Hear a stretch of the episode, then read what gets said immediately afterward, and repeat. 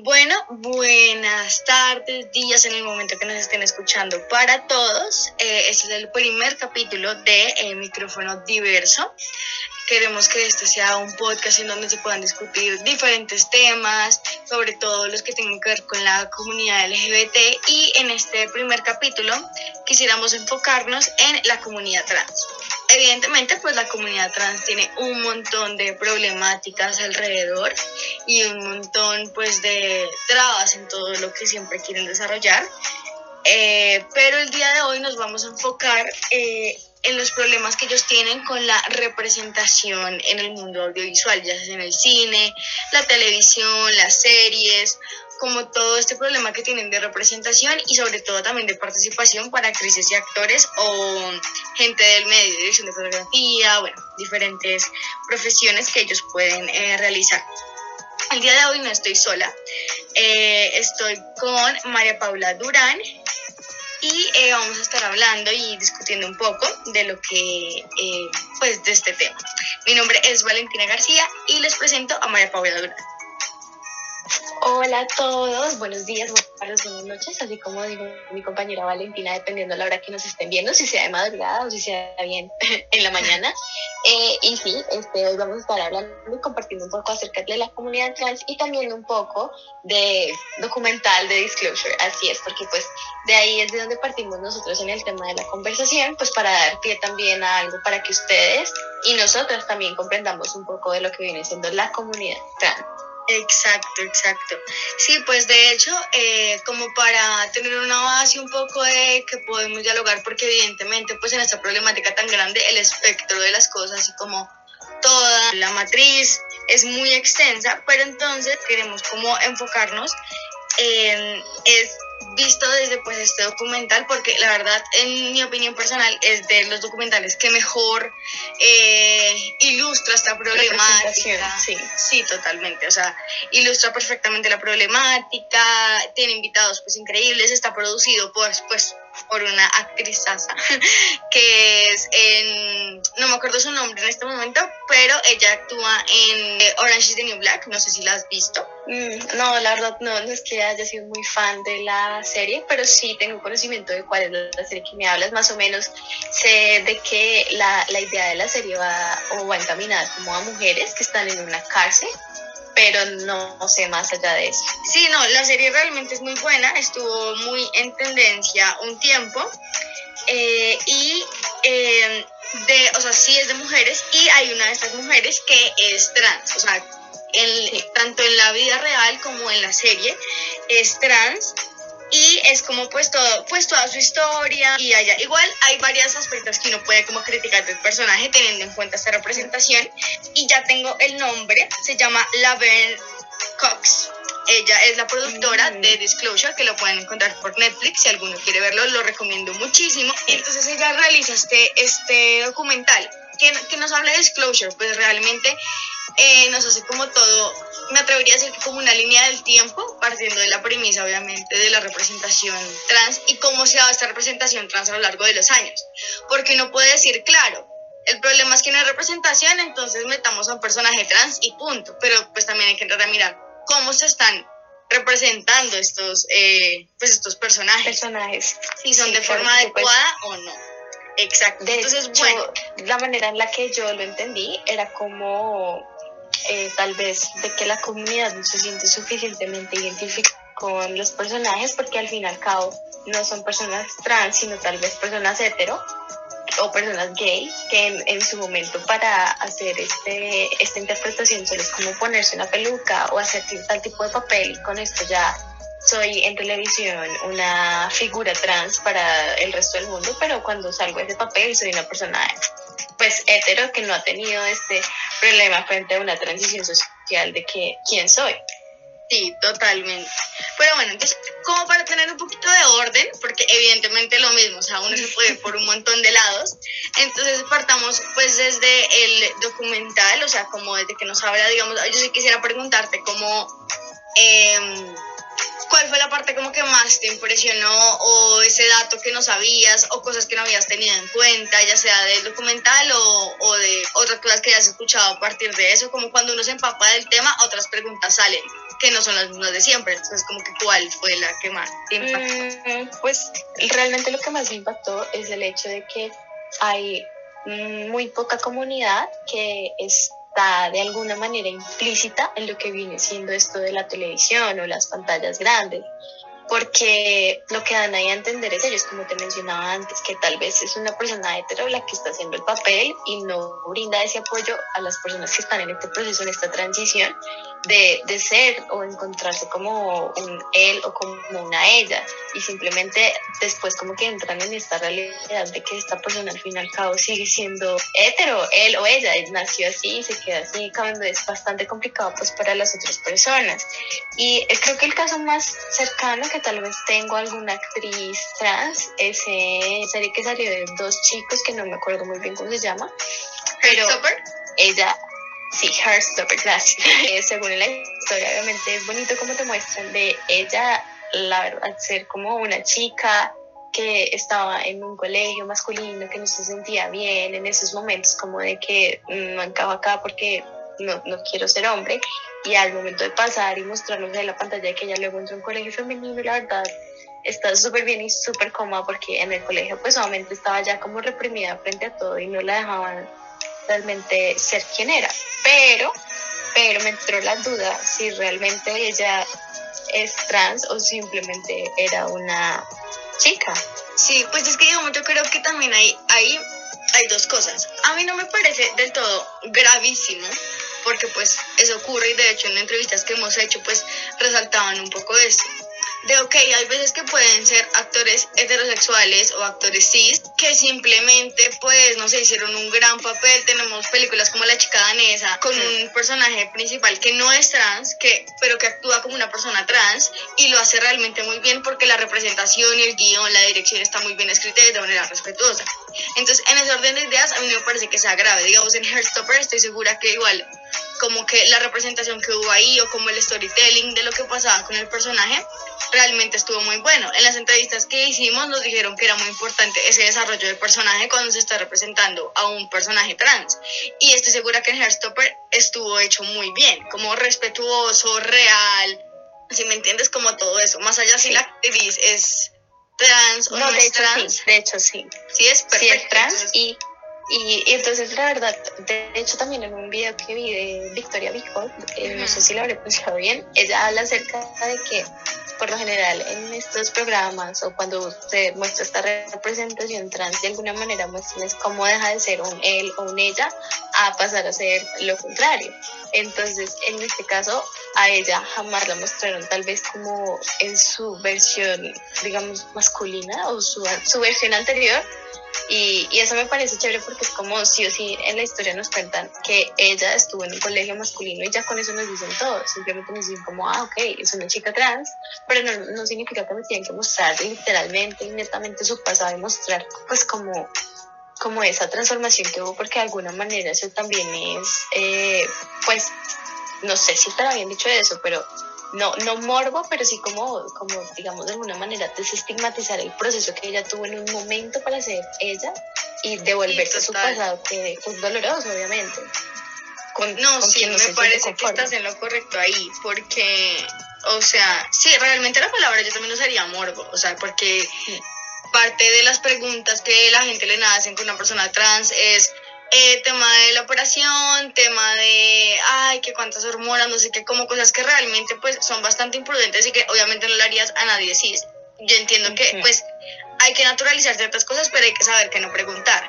Y digamos, en ese caso de Heartstopper, pues hay un check como en todas las, como en los requisitos, por así decirlo, porque ah, es una, es una persona que realmente es trans en su, en su vida real, fuera de la ficción, eh, que interpreta un personaje trans, pero que lo interpreta desde como desde la sensibilidad y del respeto, no desde el espectáculo, por así decirlo.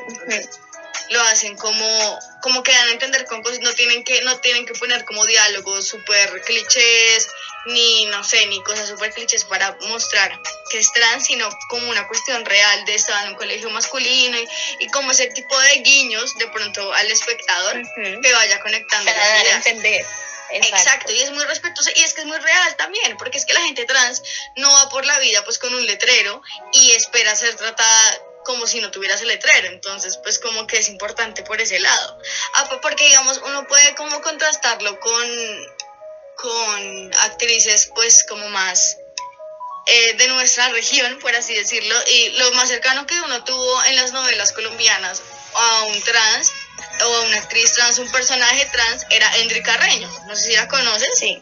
Eh, que hizo como que todos la conocemos y de eh, Los Reyes y todo este tema y obviamente sí, gran novela y súper y graciosa y no sé qué, pero ella que, que actuaba ahí, ella era, era trans pero como era, era de burla, o sea, realmente toda, toda, la gente le parecía chistoso porque era chistoso que fuera trans.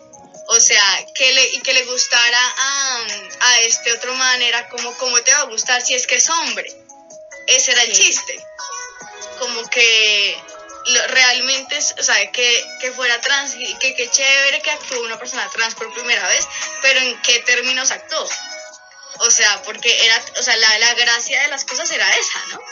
O sea, como lo no, chistoso de su relación. Ella tuvo un papel, si no estoy mal, en, una novela también acá colombiana que eh, mostró que inició como hombre, pero luego la mostraron como mujer. No recuerdo bien cuál habrá sido la, la novela, pero actuaba Emanuel Esparza y Taliana Ya con eso es lo único que me acuerdo. Y ella era, ella, ella era la villana, pero entonces, o sea, lo que a mí me hizo extraño fue como. Ah, eran, eran Chupa Fortuna, ¿no? Que eran como de peluquería. Creo que sí. Eso, en, eso también, pero hubo otra, hubo otra en la que ella hizo de, de mala y, y actuó como hombre. Y yo, o sea, yo dije, ¿por qué estás actuando como, o sea, cuando yo la vi, yo dije, ¿por, qué estás actuando como hombre sabiendo que toda la televisión te has mostrado pues, como mujer? O sea, no entiendo porque como que pues te devolviste o ah, sí, te devolviste y, y, de alguna manera lo que hicieron fue mostrar como la transición que tuvo ella porque ella estaba en la cárcel, obviamente masculina, y cuando se habló de allá y pues con tema de, de trabajos X ahí y fue donde la mamá y la mamá como este no le dijo no es que yo no soy así no sé qué es la, esta charla y salió pues ya luego como mujer pero yo dije cuál era la necesidad de mostrarme a ella como hombre antes no no entiendo cuál cuál era la cosa o sea pues solamente para nosotros como colombianos era como normal saber de que eh, Enrique Cardeño pues antes era eh, hombre y pues hizo su transición hacia una mujer, pero entonces era como, ¿cuál es la necesidad de mostrar eso en televisión directamente? El director que buscaba con eso. Claro, no digamos que como que también entró una disputa en que, o sea, teniendo en cuenta el contexto histórico, las luchas sociales de la comunidad, todo esto, yo creo que sí es importante eh, que cuando un actor trans incursiona en Hollywood, en una novela importante, en todo este tema, eh, porque a veces dicen como, como no, pues porque es necesario decir que es trans, ¿no? Si es natural. Pero yo creo que teniendo en cuenta toda la lucha y como pues todo lo que ha costado y el tema del orgullo, sí es necesario decir que es trans, porque eso es un avance, ¿sí? Como que no sé, no sé si me entiendes ahí, en que, en que yo mm. considero que sí es importante resaltar eh, como pues su, su transformación y todo esto pero eh, también es cierto que eh, a medida que uno que se supone que tiene que ir avanzando la representación es que esto ya no sea necesario, ¿no? Como que, y que, que las personas trans igual puedan hacer hasta personajes cis, porque esa es otra cosa. La, eh, si yo soy trans y voy a un casting, seguramente de cinco papeles que yo em, me casteen, yo podré ganar de pronto uno y ese uno va a ser de una persona trans y muchas veces el actor trans también ya está cansado de hacer el papel de trans. Y es como, pues yo quiero hacer un papel, ya sea de alguien cis, o, o sea, como que, que, no, que ese no sea como mi carta de presentación, ¿no? Claro, pero es que ahí es donde entra uno pues también en la disputa del tema de la identificación, ¿no? O sea, si hay una persona que está en busca como de esa transición y no encuentra netamente como con quién identificarse para decir, ok, me identifico contigo, pero no estoy seguro o segura de, de, si poder hacer esa transición porque no, pues es difícil uno tratar de, pues lo más cercano, ahora que tenemos redes sociales y redes sociales está muy abierto, pero si pensamos en unos 5 o 10 años atrás, eso era netamente imposible que yo diga, me siento identificada, pues, o quiero, quiero pasar o quiero hacer esa transición, cuando lo único que teníamos como cerca, representaciones audiovisuales cerca era por la televisión. Sí, es, sí, es que es, o sea, lo que, lo que dices es muy importante y que es, o sea, que sea de la televisión y de redes sociales como nuestro medio, incluso para, para aprender y desaprender cosas, por eso es tan importante que se represente de manera correcta, o sea, que se incluya, listo, y que después se represente con un storytelling adecuado, porque eso es lo que estamos consumiendo. Entonces, digamos, yo también me vi el video de, de Victoria Volkova y era como, pues ella está, ella está creciendo y ella decía, ver a alguien que estaba experimentando lo que yo sentía, pues eh, era grato por un lado, pero no era tan grato por otro, porque claro, solo los veía o como prostitutas, o como el travesti, o eran como los malos, los perseguidos. Entonces, pues obviamente, imagínate, tu única representación es es, son dos salidas. O eres prostituta o, te, o, van a, o se van a burlar de ti. Entonces, como que, pues evidentemente dices, ok, me estoy viendo y puedo encontrar como algo, algo que se parece a mí, pero si yo veo que se están burlando de mí, mi única salida es ser peluquera o ser eh, prostituta, pues evidentemente quiero esconderme a toda costa y negar quién soy por completo. Sí, no, es verdad. acordar de una película colombiana, o sea, de hace muchísimos años, y eh, obviamente había una, una chica trans, y, pero no sé, no estoy segura, obviamente la, la actriz no era trans, era una mujer, pero eso era lo que nos mostraban, vivir con, con, con miedo de mostrar que soy mujer tal vez y tengo que afrontar mi realidad y ser, decir, no, pues al fin y al cabo soy hombre. Entonces es como ocultarlo de alguna manera y pensar de que lo que estoy haciendo está mal porque la única manera en la que me pueden validar siendo trans es tal vez soy prostituta y pues esa no es la idea. No, o sea, sí que realmente la representación siempre es una connotación negativa, indirecta o directamente. O sea, porque si no es prostituta, entonces la, la peluquería, digo que está perfecta la peluquería, pero solo es eso. O sea, rara vez son empresarias eh, o de pronto como la protagonista que es súper talentosa en otra cosa, así como que evidentemente eso ha cambiado, o sea, hay series maravillosas como Heartstopper, la que tú dices, también Pose, que es de trans, evidentemente muestra las problemáticas y como el show y todo esto, pero pues abre como el espectro, pero en general la representación siempre va indirecta o directamente como muy pues como hacia lo negativo. O cuando, o cuando no está como tan negativo, igual tiene sus partes que no, que no me parecen como que, pues que realmente como que enriquezcan la, la adecuada representación. O sea, en la entrevista que le hacíamos a, a un estudiante, ex estudiante de, de dirección eh, de fotografía, Damián Romero, él nos decía algo que yo no había caído en cuenta porque, bueno, cabe aclarar que acá estamos hablando de dos personas cis, de problemáticas que evidentemente nunca hemos vivido y nunca viviremos, pero em, nos contaba eh, que, digamos, eh, una novela reciente que, que, estuvo en Colombia eh, fue la de la de Lalas Spa. No estaba en televisión nacional, sino era como, creo que era por internet o era muy tarde, bueno, no sé el caso, es que, sí, mi mamá se la a ver. El caso es que en Lalas Spa, eh, allí, la, de hecho la protagonista es trans, tanto en la novela como en, en, la vida real. En la realidad, sí. Y creo que en el storytelling sí mencionan un poco que es trans, supongo que deben haber chistes de todo tipo, pero igual es como, o sea, para hacer RCN es lo más cercano que uno puede tener a una adecuada representación, ¿no? Como que tampoco podemos esperar mucho. pero, igual se sigue manteniendo el mismo estilo de que eh, tiene una peluquería, Exacto. Se un chico ahí. El cliché sigue siendo, después no, o sea, no es pésimo. De, de, prostituta peluquera, evidentemente, pues, aunque obviamente no, no pasa nada con las prostitutas, pero me refiero a que, pues, evidentemente, como que sí, el estigma se salió un poquito, pero el cliché continúa, el, el cliché está permanente. Y Damián, lo que me, lo que me hacía caer muy en cuenta eh, era que igual la, la, la protagonista era totalmente cis, o sea, físicamente era lo más heteronormada posible. Eh, o sea, sí, como que obviamente sin hacer un escándalo mediático o, que no, pues obviamente no te das cuenta que es una persona trans. Como que sí, y, y es verdad que eso pues puede ser contraproducente, ¿sí? Como que evidentemente pues si estás en una transición hacia mujer o hombre, pues vas a gravitar hacia, hacia los mundos heteronormados. Entonces, al típico macho que tiene estas características y a la típica mujer que tiene estas características.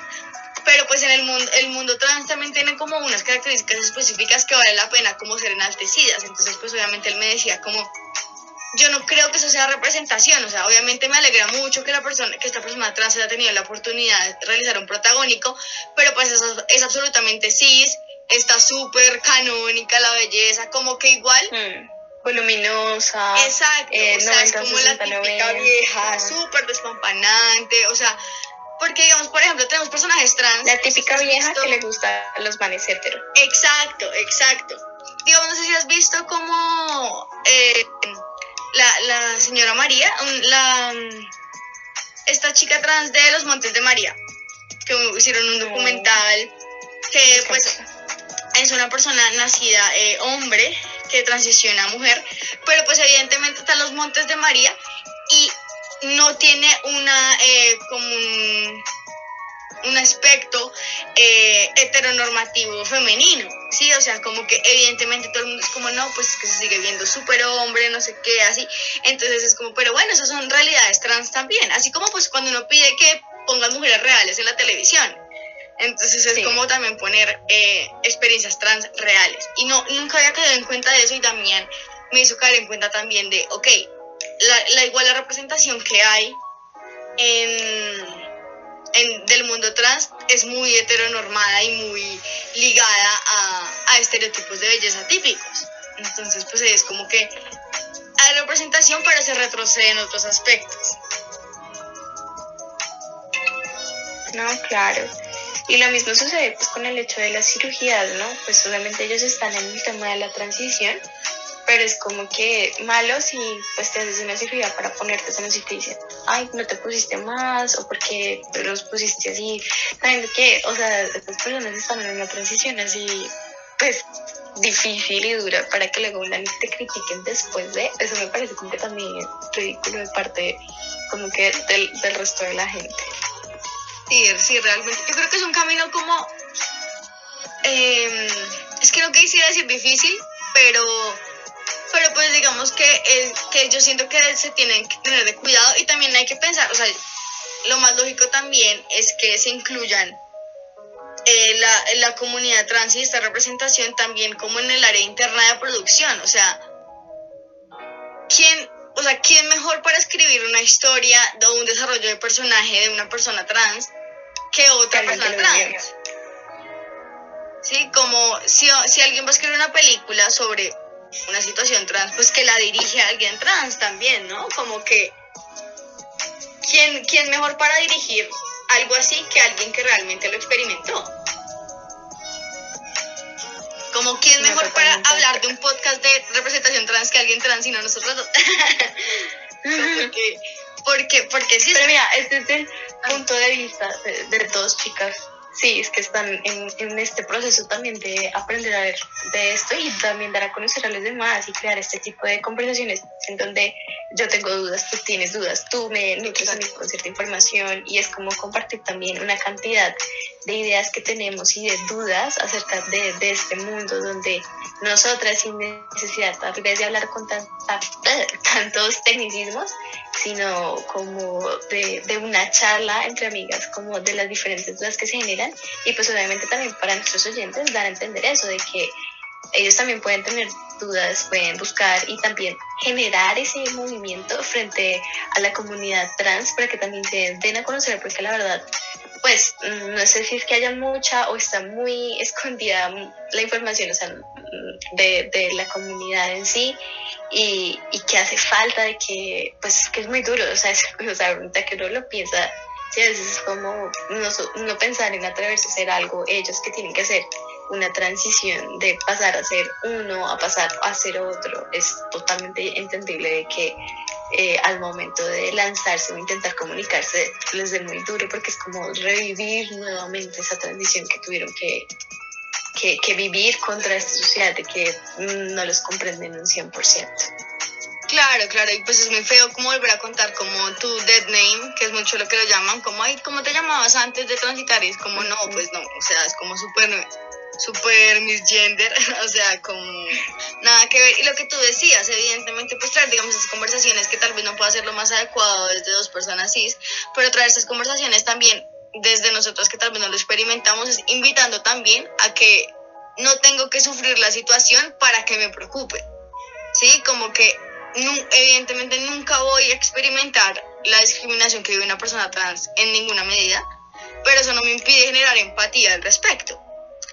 Entonces, como que por eso también este espacio como que nos parece importante pues también crearlo y como abrir este micrófono, por eso micrófono diverso, como para entender, o sea, la importancia de entender las luchas es como tener la capacidad igual de ponerse en los zapatos del otro, así sea imposible, pero sí por lo menos intentarlo. Y tratar de analizar desde, desde la perspectiva que uno tiene y desde, oiga, sí, es que yo no había caído en cuenta de esto, pero o sea, a mí nunca me ha tocado esa discriminación, pero sí puedo reconocer fácilmente que es un problema. O sea, porque esa también es como otra cosa importante y que, que, incluso quiero que a los que nos estén escuchando como que les quede muy en cuenta. Y es que a veces como con estas luchas, sobre todo las luchas de género, siento yo, y en las LGBT como tal y las de trans, pasa mucho que es como, ay, no, es que es muy difícil para mí. Entonces, no sé, alguien te pide que por favor le digas por, por, el, por su nombre con el que se identifica no con el que le pusieron a la serie. Es como, no, pero es que ya me queda muy difícil porque le llevo diciendo toda la vida lo mismo y es como, ay, ya. O sea, pues sí es muy difícil, pero no se esfuerza. Porque lo que no se nombra no existe. Entonces tú tienes que nombrar al otro y es importante que se identifique como tal.